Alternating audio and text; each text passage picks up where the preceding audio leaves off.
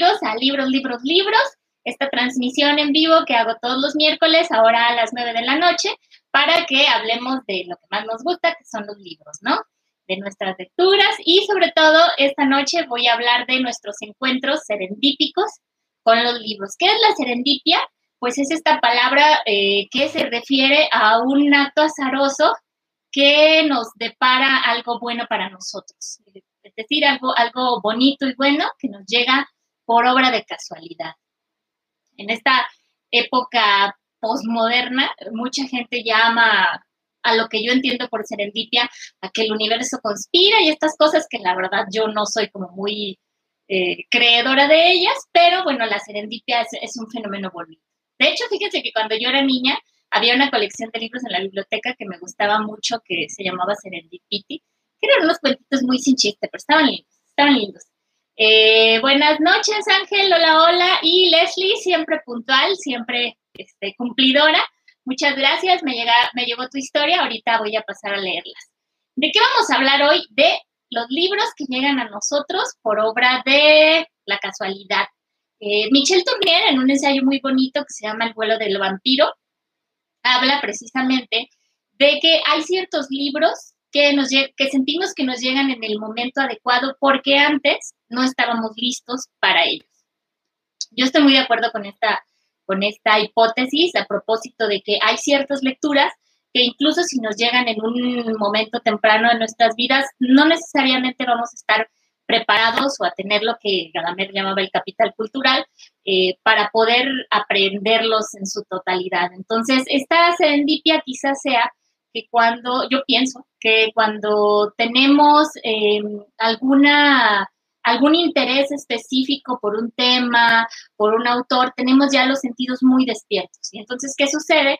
Que este, pareciera que aparecen mágicamente, pero más bien es que nosotros ya aprendimos a fijarnos, ¿no? Nuestro cerebro, que es increíble y maravilloso, trae una partecita aprendida ahí que está todo el tiempo como ejecutando esta idea de que tiene que encontrar, tiene que encontrar, y entonces sucede que reparamos en ellos. Pero luego también pasa que, eh, sobre todo los que somos eh, lectores de tiempo completo, que nuestros amigos lo saben, parece ser que ellos son como estos agentes del azar, estos heraldos de la buena aventura, que traen a nosotros libros que, que nosotros no, ni siquiera sabíamos que conocí, bueno, ni siquiera sabíamos que existían, pero que justo eran los libros que estábamos necesitando. Entonces yo, yo traje cinco libros y bueno, tengo este, cuatro personas, me mandaron sus historias de, de libros que son importantes en su vida y bueno, ahorita pasaré a leerlas. Pero si no, bueno, bienvenidos a los que van llegando y también pueden dejarme acá en el chat, digo acá, acá tengo en la computadora, para que me este, pueden dejarme escrita la historia de algún libro y la más bien la manera como llegó a ustedes y por qué lo hace especial. También valen las anécdotas chuscas, ¿eh? aunque este, mi amigo Cástulo me dijo que me iba a mandar una anécdota chusca y nunca me la mandó por estarme ayudando a configurar mi computadora porque hoy fue mi apocalipsis tecnológico, como pueden ver. Ni siquiera pude hacer portada, pero bueno.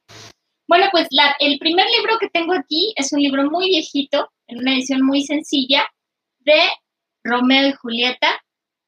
Este libro le tengo mucho cariño, aunque no sea la mejor edición porque lo tengo desde que tenía, yo creo que 10 años.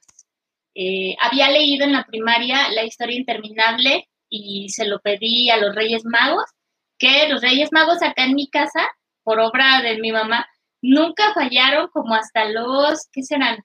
Pues a mí me siguieron llegando como hasta los 19, 20 años. No necesariamente en el zapato, me llegaban también abajo de la almohada, todavía como hasta los 20 años me dejaron un detallito. Pero entonces a los Reyes Magos les pedí muy específicamente que me trajeran la historia interminable en Alfaguara, pero pues eran, eran esos tiempos en los que ciertos, bueno, como todavía, ciertos libros solo estaban en los rincones de lectura, entonces los Reyes Magos, a pesar de ser muy reyes y ser muy magos, no los pudieron conseguir y me trajeron un libro que ahorita no recuerdo cuál más sería, y esta edición de Romeo, Julieta y Otelo. Era de un tiempo espantoso en el que yo, como buena niña noventera, estaba casada con el marcatextos, entonces le hice como estas señas horribles de las que me arrepiento.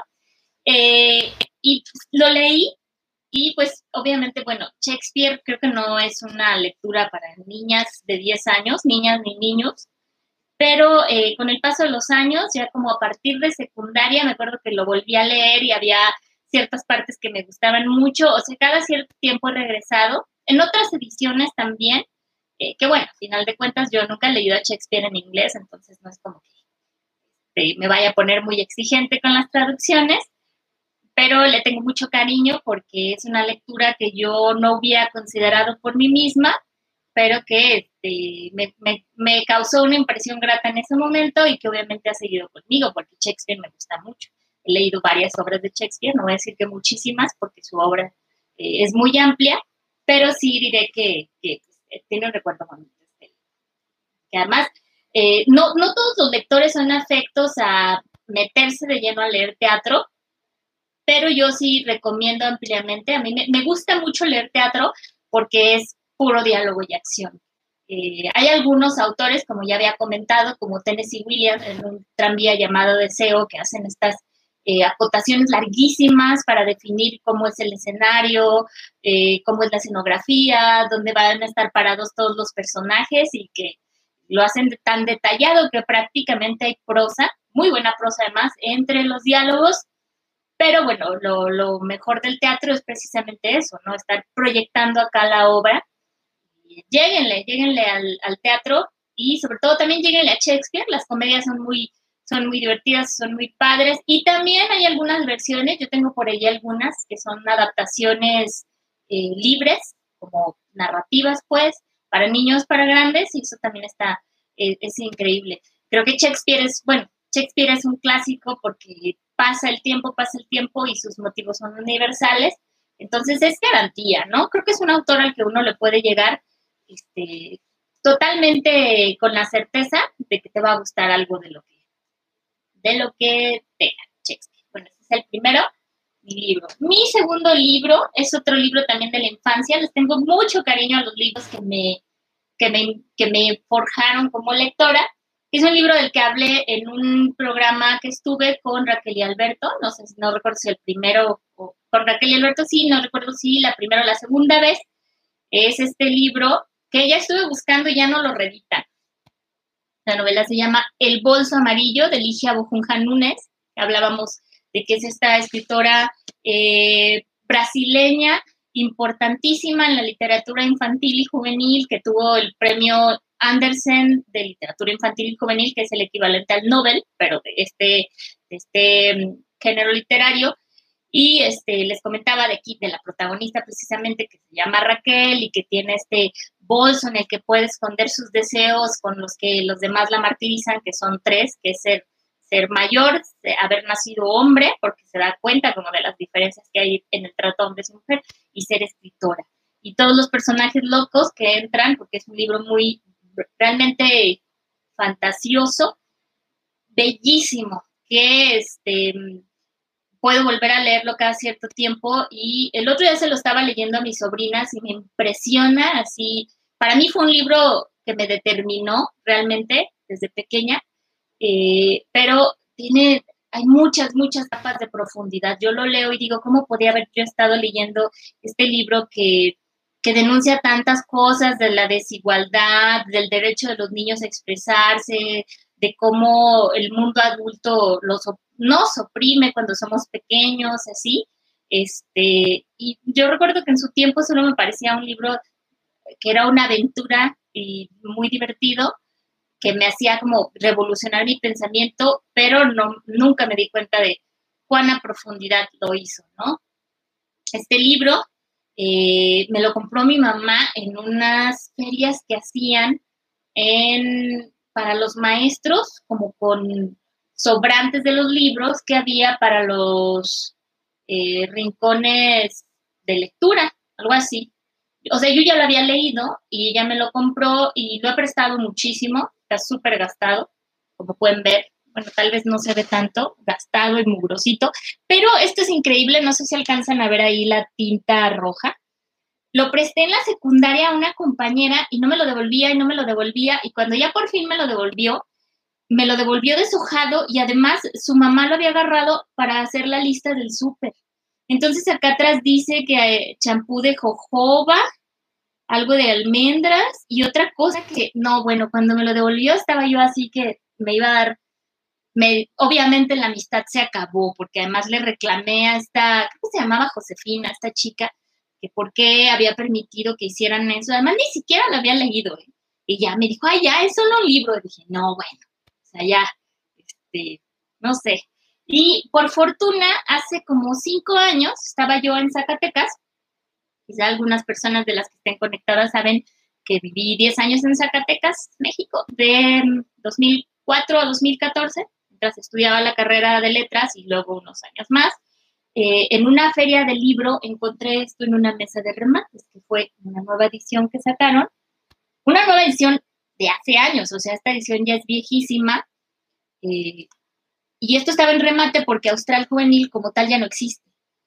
Entonces, este, es esta nueva edición que habían hecho de, de títulos que en su tiempo tuvieron mucho éxito. Había un carruselito completo de libros de Austral y estaban a 10 pesos. Entonces, compré tres, dos los regalé y me quedé este porque, pues porque cuando el otro termine de marchar, yo no puedo vivir sin este libro. Y, si lo siguieran editando, lo regalaría mucho, porque no sé ustedes, pero yo tengo ciertos libros que compro seguido para regalarle a las personas. Luego podemos hablar de eso también, de libros que nos gusta regalar y por qué. Me gusta más leerlos, ¿eh? platicar. Eh, a ver, veo acá unos comentarios. Dice Marcella, hola, Tenea, hola, buenas noches, bienvenida, Marce. Y Paniagua, hola, vas, un abrazote, Alejandro, qué bueno que estás acá. El tercer libro que traigo no es un libro, es un engargolado. Es una novela de Richard Brodigan que me encanta. Es un autor norteamericano que es como mm, posterior a los beatniks, ¿no? es como setentero, bueno, mucho posterior, em, pero que estuvo, es un autor muy peculiar con un estilo, eh, escribió sobre género, bueno, de literatura negra, pero también está muy pegado a lo fantástico, es decir, su prosa es una cosa eh, irrepetible, que trata de eh, eh, los temas con, una, con un toque de surrealismo muy extraño. Tiene, como todo lo que me gusta, ya lo saben, un gran sentido del humor, cierto dejo de ternura y retrata personajes muy peculiares, muy fuera de lo establecido. En México no es tan leído como por ejemplo en Estados Unidos, que sí se lee mucho más, era un autor muy underground, eh, que ahora se ha convertido en un autor de culto. Entonces no es fácil de conseguir acá. La primera vez que yo lo leí me prestaron dos novelas suyas en fotocopias, un amigo de Zacatecas, un ex maestro, Emiliano Garibaldi, eh, me prestó una novela suya que, me sacó muchísimo de onda, que me encantó, que se llama Un detective en Babilonia, que es un detective que tiene ahí un problema por unos golpes que le dieron y entonces eh, siempre está soñando con Babilonia, pero Babilonia puede ser una mujer o un lugar o un momento, y entonces le asignan, cuando le asignan casos, obviamente es un detective fracasado, porque cuando está como en un momento especial de, en el que va a resolver algo, ¡pum!, le llegan las visiones de Babilonia y se va. Este, y esta otra novela, que es una de las mejores novelas que yo he leído en mi vida, que se llama, híjole, está El aborto de Richard Brautigan. Es que estaba buscando la página de portada, pero no. Em, estos libros, la, Brautigan está publicado en español en anagrama, pero en anagrama la de España y ya no lo redita. Entonces, este, entenderán por qué lo tengo en fotocopias. Lo leí y es una historia, es un homenaje a los lectores. Es una historia rarísima, se las platico. Eh, este personaje principal, de cuyo nombre no me acuerdo, porque ya saben que soy una papa para los nombres, eh, llega un día a una biblioteca en una ciudad norteamericana, pero esta biblioteca tiene una peculiaridad, que es que eh, no presta los libros, sino que los recibe. Y los libros que recibe son escritos por personas comunes. Entonces, este, son libros que pueden estar escritos a mano, escritos a máquina, empastados o no empastados, de temas rarísimos. Entonces, la biblioteca está abierta todo el día, toda la noche, todo el año.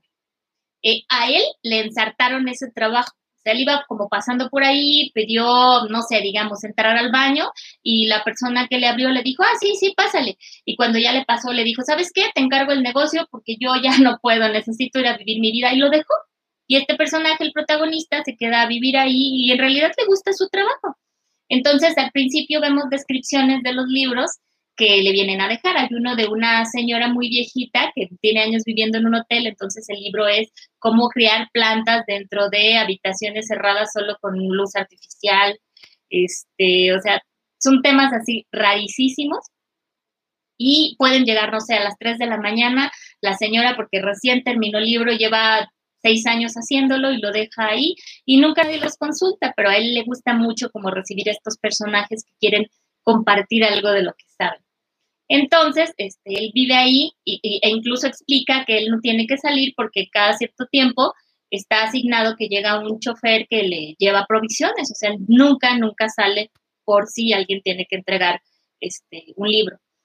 Entonces, un día llega una muchacha bellísima que se llama Vida, de eso sí me acuerdo, de cabello largo, oscuro, como, como un río de murciélagos, preciosa, así, con un cuerpazo, que viene huyendo de que la están acosando en la calle.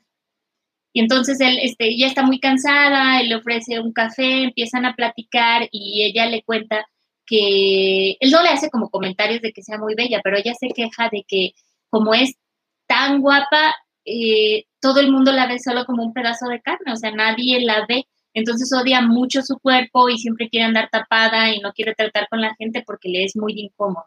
Entonces él y Vida se hacen como amigos, Vida se queda ahí, luego se hacen pareja eh, tiene unas pláticas muy interesantes, pero después resulta que Vida se embaraza y Vida no quiere estar embarazada.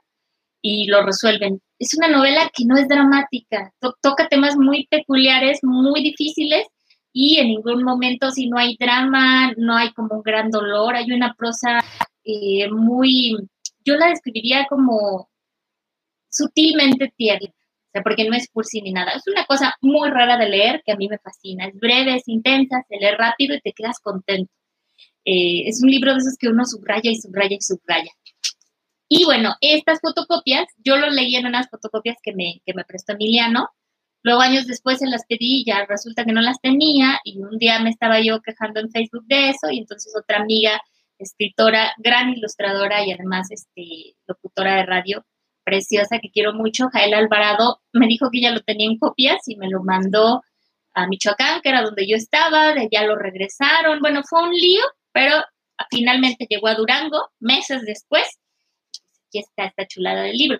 Que luego pareciera que está destinado a que nadie lo lea, ¿eh? Porque eh, hace un par de años yo trabajaba en el Instituto de Cultura tenía un chico, un pasante de servicio social y lo puse a que transcribiera todo el libro en un archivo de Word para subirlo para que la gente lo leyera y que se infecta su computadora y que se borra todo el archivo, ¿no? Pero bueno, si alguna vez tienen chance de conseguirlo, creo que está en Scribd, eh, pues descarguen y lean a Richard Brautian y sobre todo pues lean El aborto. Chulada de novela que batallé, pero aquí la tengo. Luego, eh, mi, antes de, comentarles mi eh, cuarto y quinto libro, voy a leer unos comentarios. Mel dice, yo leí El perfume, olvido el autor, sí, de este mm, Patrick Suskin, ¿no? Porque era el libro que mi papá tenía en el baño. Ay, qué hermoso. Tenía 14 y quedé medio traumada, pero excelente forma de lectura conjunta. Claro, sí, yo recuerdo que yo también hacía eso de leer en el baño pero luego una vez que iba a un taller de creación literaria y el, y el maestro dijo que eso era muy antihigiénico y dije, ay, caray, porque tengo horas y pues los demás sufriendo no está padre. Entonces, bueno, eh, mi siguiente libro, un libro que también quiero mucho, este es Princesas Olvidadas o Desconocidas de Philip Lechemier y Rebeca Dotremé. Ay, es una preciosidad, es un libro álbum está publicado en Edelvives, ya se puede conseguir, ahí les va la historia. Hace muchos años, yo creo que más de 10, eh, platicaba yo con, estaba yo en Ciudad de México de visita con un amigo ilustrador, Gerardo Susán, em, y estábamos platicando y bueno, él siempre me enseñaba sus, novedades de libros, álbumes adquiridos, y me, me mostró una versión chiquita de este libro. Entonces lo empecé a leer y quedé fascinada porque, como su nombre lo dice, eh, es otro tipo de princesa. Ya saben que como gracias a Disney hace tiempo que prolifera como este furor por las princesas, que a mí me parece retrógrada y desagradable, pero este es un libro que va totalmente contra la idea preestablecida de lo que es una princesa.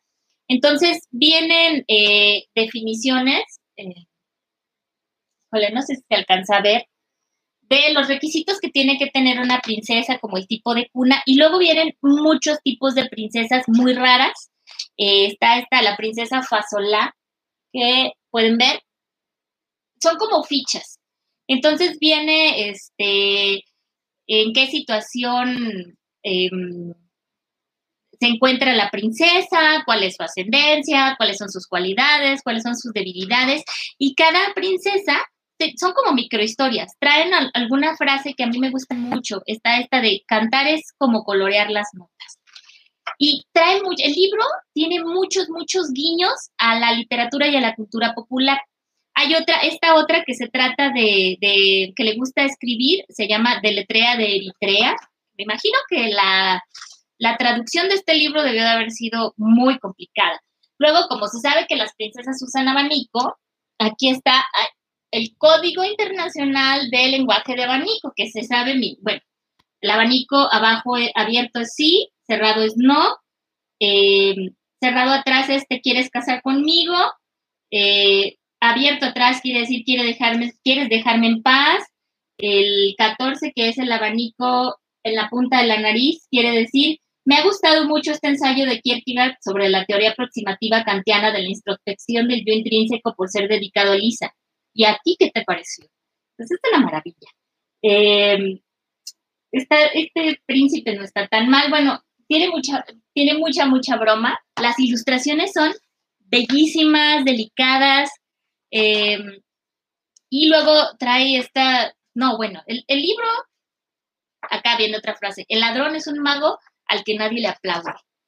Vienen también es, eh, ilustraciones a propósito de, bueno, de los escudos y los blasones, que son unas cosas también de cotorreo, y unas muy bonitas de, por ejemplo, cómo debe ser un elefante en el que viaje una princesa, eh, pleitos entre princesas, malas costumbres de princesas. Esta es una de mis favoritas, la princesa efímera, que es una princesa como mariposa que viene de una dinastía en, el que, en la que las princesas solo viven un día.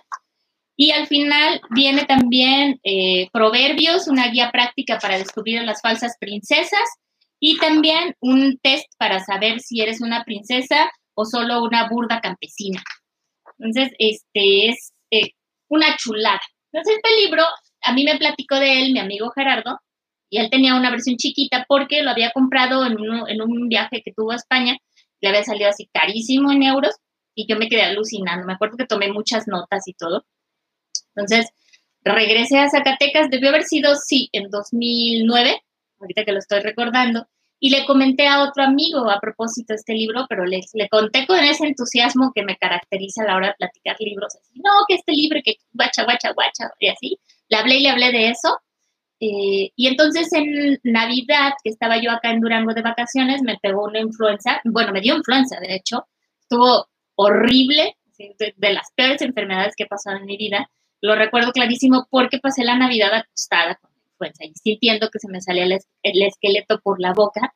Y al día siguiente, de Navidad, me llegó un paquete por correo que traía envuelto este. Es decir, mi amigo Pepe Vainilla, que tiene años que no lo veo, no sé ni dónde vive ya, este, no solo me consiguió el libro que yo quería, sino que además me lo, me lo buscó en la edición enorme pues claro que le tengo muchísimo cariño. Es un libro que rara vez he prestado porque este, además él es un amigo que quiero mucho, que de verdad así, este, solo tengo bonitos recuerdos de él. Entonces, les recomiendo mucho, si ah, ahora a lo que iba es que Del Vives ya lo está editando en México e incluso tiene ediciones como más delgaditas, más condensadas, no en pasta dura.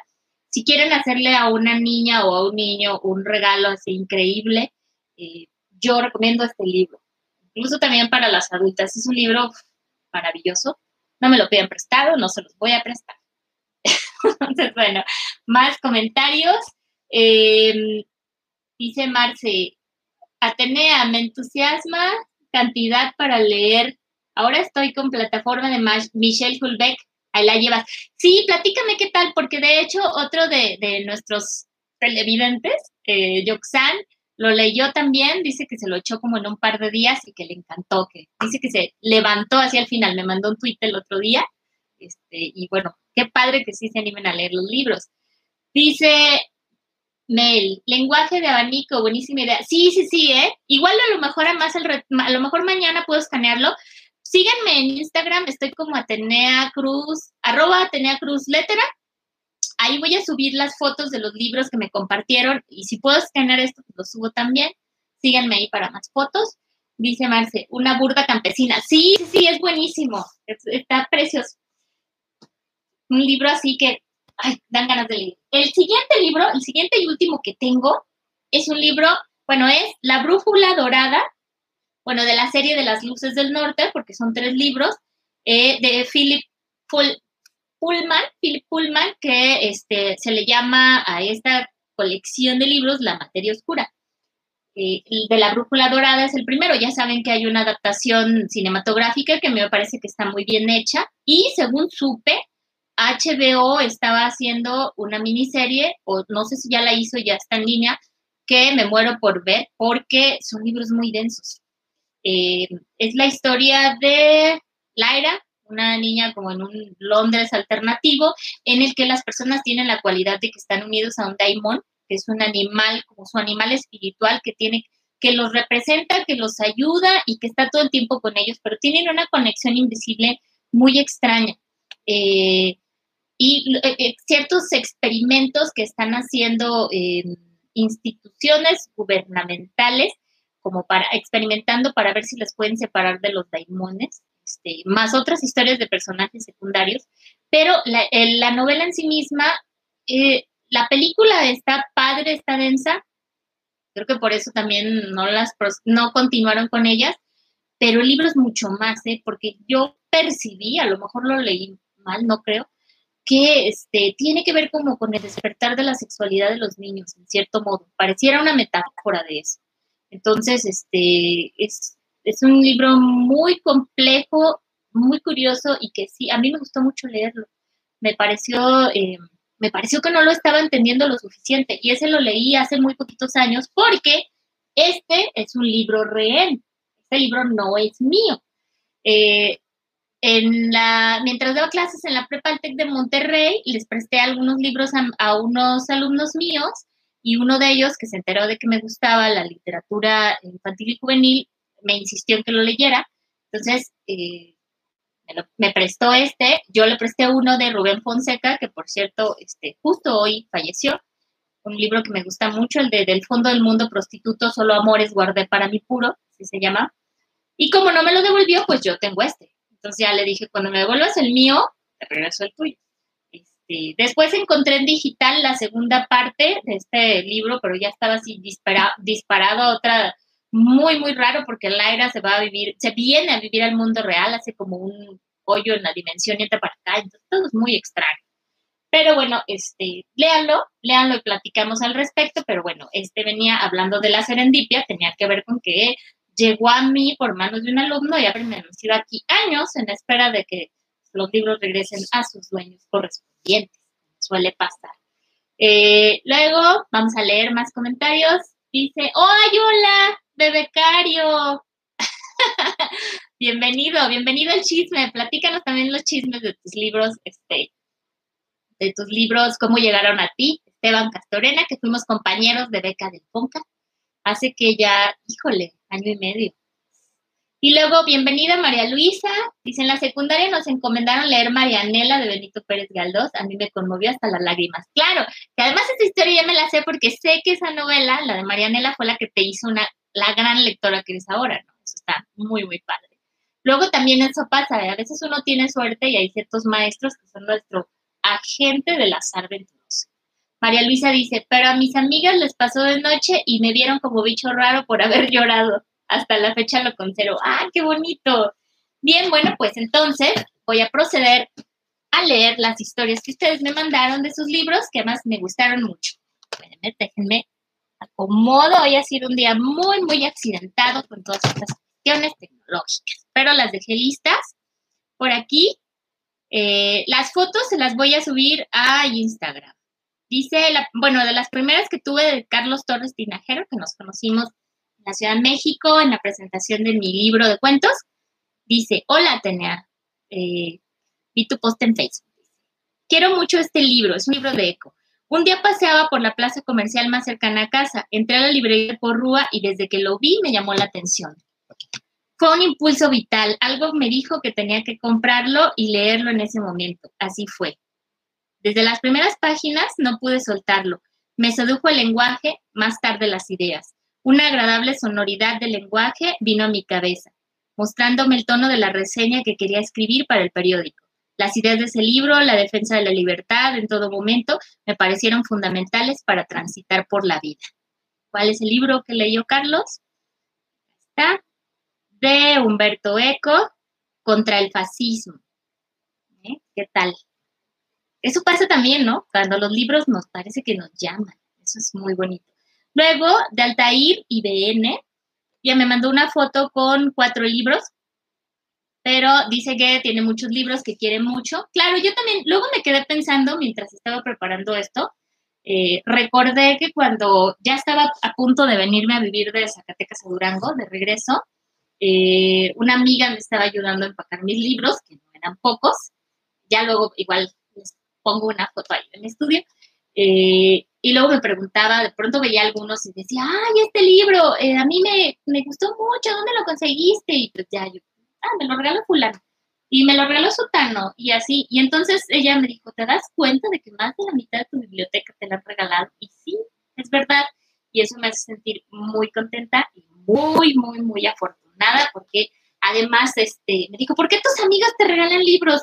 Y dije, bueno, pues porque soy escritora y ellos son escritores la mayoría y todos somos lectores, creo que tengo puros amigos de esos. me dijo, ay, mis amigos nunca me regalan libros hay que conseguirse nuevos amigos. Consíganse amigos que les regalen libros o que les presten buenos libros. Ese es mi, ese consejo les doy porque su amiga tenía suerte. bueno, entonces la anécdota de eh, Altair es larguita, dice. Eh, dice que todos han sido regalos y que por eso les tienen enorme aprecio. El primero es el Evangelio según Jesucristo. Yo tenía ese lo por cierto. Este libro me lo dio alguien con quien forjé una amistad el año pasado. Los mitos bíblicos me han cautivado y esta versión de la vida de Cristo es tan viva y de verdad que pone al Mesías como un humano que duda de su capacidad. Por cierto, si no han leído el Evangelio según Jesucristo de Saramago, léanlo, ¿eh? Librazo. El segundo es el arte conceptual de la saga de Batman de Nolan. Me lo dio una amiga en la uni y desde ahí me he interesado por esta parte de la dirección de arte y crear conceptos. Este libro es una fuente de inspiración cuando hago dibujos. Bien, no, bueno, además el Batman de Nolan es mi favorito, ¿eh? indiscutiblemente. Siguiente, La muerte del comendador. Se volvió mi obra favorita de Murakami. Me lo dio una persona con la que ahora ya no tengo contacto, pero me enseñó a confiar en mí. Estos libros llegaron en un momento de cambios. El prota se encuentra pasando una pérdida en casa de un artista. Justo ahora estoy viviendo en lo que fue casa de una prima que falleció y mi tía me pidió cuidarla en lo que decide qué hacer. Y ahora la joya de la corona de mi biblioteca personal, la chica que soñaba con un cerillo y un galón de gasolina. Lisbeth Salander es mi personaje de libros favorito. Es quien aspiro a ser en muchos aspectos y me dio mi más longeva amistad que tengo. Siempre estará en mi top de libros favoritos y es al que más apego le tengo. Claro, eso es muy lindo. Eh, muy bien, pues gracias por esta, eh, por contarnos de cuatro libros. Además, este, me copió, creo que tenía cinco. Eh, luego tengo acá la siguiente, es una historia de Leslie Rondero, que es una lectora voraz, dinámica, increíble e interactiva, además porque Leslie hace libros a partir de los libros, hace libros objetos, eso está súper padre. Bueno, a ver, déjenme ajusto la cámara, un poquito de ansiedad. Ahí está. Cada programa más accidentado que el anterior, como pueden ver necesito un productor o productora, tutoriales en YouTube. Eh, ay, hola, Alberto y Raquel, muchos besos. Cuéntenme de algún libro al que tengan especial aprecio y por qué. Más bien de cómo llegó a ustedes. Y por cierto, eh, libros sí, libretas ya no, dice yo, dice Jazz. Ay, Yolanda. Sí, yo me estaba acordando precisamente de Jazz que me había contado de un libro, eh, Esteban lo sabrá, nuestro vicario, eh, una de nuestras tutoras fue Brenda Lozano, la escritora, y cuando le conté, yo no la conocía, o sea, no la había leído, no la conocía ya tampoco, pero cuando le conté a mi amiga Jazz que iba a ser mi tutora, así, enloqueció porque ella estuvo buscando desesperadamente su, su, primera novela, me parece que es Todo Nada, porque había tenido ahí una corazonada para leerla y luego ya no la conseguía y después la consiguió y la, en una tarde de lluvia y le fascinó, luego ya me la prestó y yo me la llevé para que se la firmara Brenda y pues ya todas fuimos felices, pero sobre todo ya. este, sí, eso, eso está muy lindo. Eh, ah, mira, ahí dice Leslie que está haciendo un libro, un libro de arte objeto. Bien, dice Leslie, Ahí va Mi Cámara de Maravillas. La Torre y el Jardín de Alberto Chimal es mi libro más valioso. Cuando lo empecé a leer me obsesioné con la historia y sobre sus páginas dibujé algunos animales que aparecen en la novela. Cuando hice mariposas, me regalaron un cuaderno para colorear con estos insectos. El día que dibujé pájaros negros, un editor me dio un libro con aves negras en la portada. Hubo muchas coincidencias de este tipo. Mis conocidos recuerdan esta anécdota, así que una amiga me hizo un ejemplar de arte objeto con mariposas de papel súper bonito, por cierto. También me regalaron una mochila con una frase de la novela. Sí, eso está increíble. El sueño ñoño. Es, sueños cumplidos. Tengo varios objetos relacionados con el libro y todos están en mi cámara de maravillas. Este nombre tiene que ver con un ensayo de Chimal. Mi cámara empezó con una cajita y ahora es casi la mitad de un librero. Gracias por No, gracias por, por compartirme esta historia. Les recuerdo una vez más a los que van llegando que voy a subir esas fotos y algunas fotos de los míos eh, Instagram, búsquenme en Instagram para que no pierdan ninguna. Y bueno, eh, déjenme ver si alguien aquí ya me puso. sí, ya, ya quiero ver qué haces con mi libro, Leslie. Muy bien. Y bueno, a ver, la siguiente es de una tocaya. Eso está increíble, ¿eh? Porque yo no suelo tener muchas tocayas. Y además, yo hasta la fecha no he conocido así de carne y hueso a alguien que llegue frente a mí y me diga, yo también me llamo Atenea. Eh, bueno, Atenea Acevedo Dice, te mando la historia y fotos de uno de los libros que atesoro con más emoción. Cartas, postales, poemas y dibujos de García Lorca. Edición, introducción y notas de Antonio Gallego Morel. Es una edición madrileña de 1968 que llegó a mis manos porque mi abuelo paterno me heredó gran parte de su biblioteca en vida. En algún momento vendí gran parte de ella para tomar decisiones que cambiarían mi vida para bien. Este ejemplar destaca entrañablemente de entre lo que conservé. En gran medida por su valor editorial, eh, que además sí está súper bonito, pasó varias fotos, pero principalmente porque Lorca fue el autor más admirado por mi abuelo, un hombre autodidacta nacido en 1903. Hace años que perdí el interés suficiente para priorizar autores y no autoras, por no hablar del interesante y doloroso recuento de las violencias de los hombres de mi familia, que me motivó a bajar a mi abuelo del pedestal que le elegí desde niña. No obstante, la figura de Lorca me remite siempre a él, a sus contradicciones, su misoginia, su absoluta admiración por los republicanos españoles y su infinito deseo de saber. Con decirte que llegué a hacer una especie de peregrinaje ritual hasta la casa de la familia García Lorca en la huerta de San Vicente, en Granada, y escribí sobre ello y mi abuelo. Entonces manda las fotos que bien padres. Y eso es muy curioso, ¿no? Bueno, no es tan curioso, pero luego a veces es difícil quedarse con ciertos libros porque nos recuerdan personas, ¿no? Este, yo justo ahora, que estaba preparando eh, los materiales para hoy, me quedé pensando en esos libros que uno, que uno presta y no recupera y luego a veces sucede que se los dejaste a personas con las que la relación se volvió tan ríspida que prefieres que se queden los libros. Pero bueno, no es como una elección que uno toma, ¿no? Sino que te resignas por salud mental, pero es difícil. Luego hay, es difícil todo lo que involucra tomar un libro, ¿no? a mí me gusta desde hace años, lo eh, adquirí ese hábito porque lo leí, no sé si en un tuit o en, el, en uno de los, ah, en una columna de Francisco Cerratos, que es un autor joven mexicano que tiene años que no vive en México, que también me gusta mucho, que él este, le pone a los libros al inicio eh, la fecha y el lugar donde, donde, de donde se hizo de ese libro. Pero yo este, lo llevé como un escaloncito más arriba y entonces les apunto con lápiz las circunstancias en las que lo compré, ¿no? Si me lo regaló alguien, si lo compré en una feria de libro, este, si me lo encontré por casualidad en tal lado, si estaba comiendo tal, si ese día había visto tal. Y entonces sí es muy bonito, junto con la fecha y el lugar, claro. Pero es muy lindo cuando, cuando los vuelves a abrir y ves eso.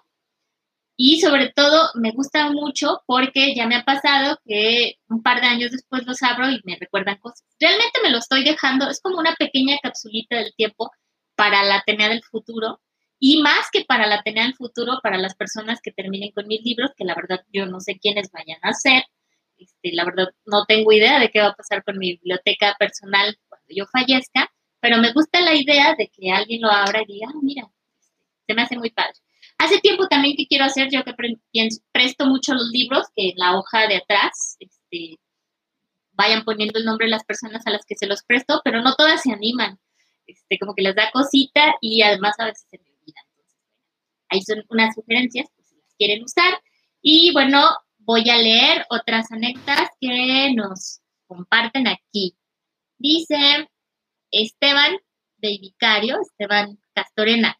El varón rampante fue un libro que me regalaron y que ahora forma parte de mi top de la vida. La historia de un joven que decide irse a vivir sobre los árboles y nunca más volver a, bajar. Es de Italo Calvino, ¿no? Yo no lo he leído y recuerdo que en la carrera había dos maestros que adoraban ese libro y, siempre estaban hablando maravillas de él, entonces otros alumnos lo leyeron y me siento muy avergonzada de que no, lo he leído. Perdón, perdón, voy a arreglar eso.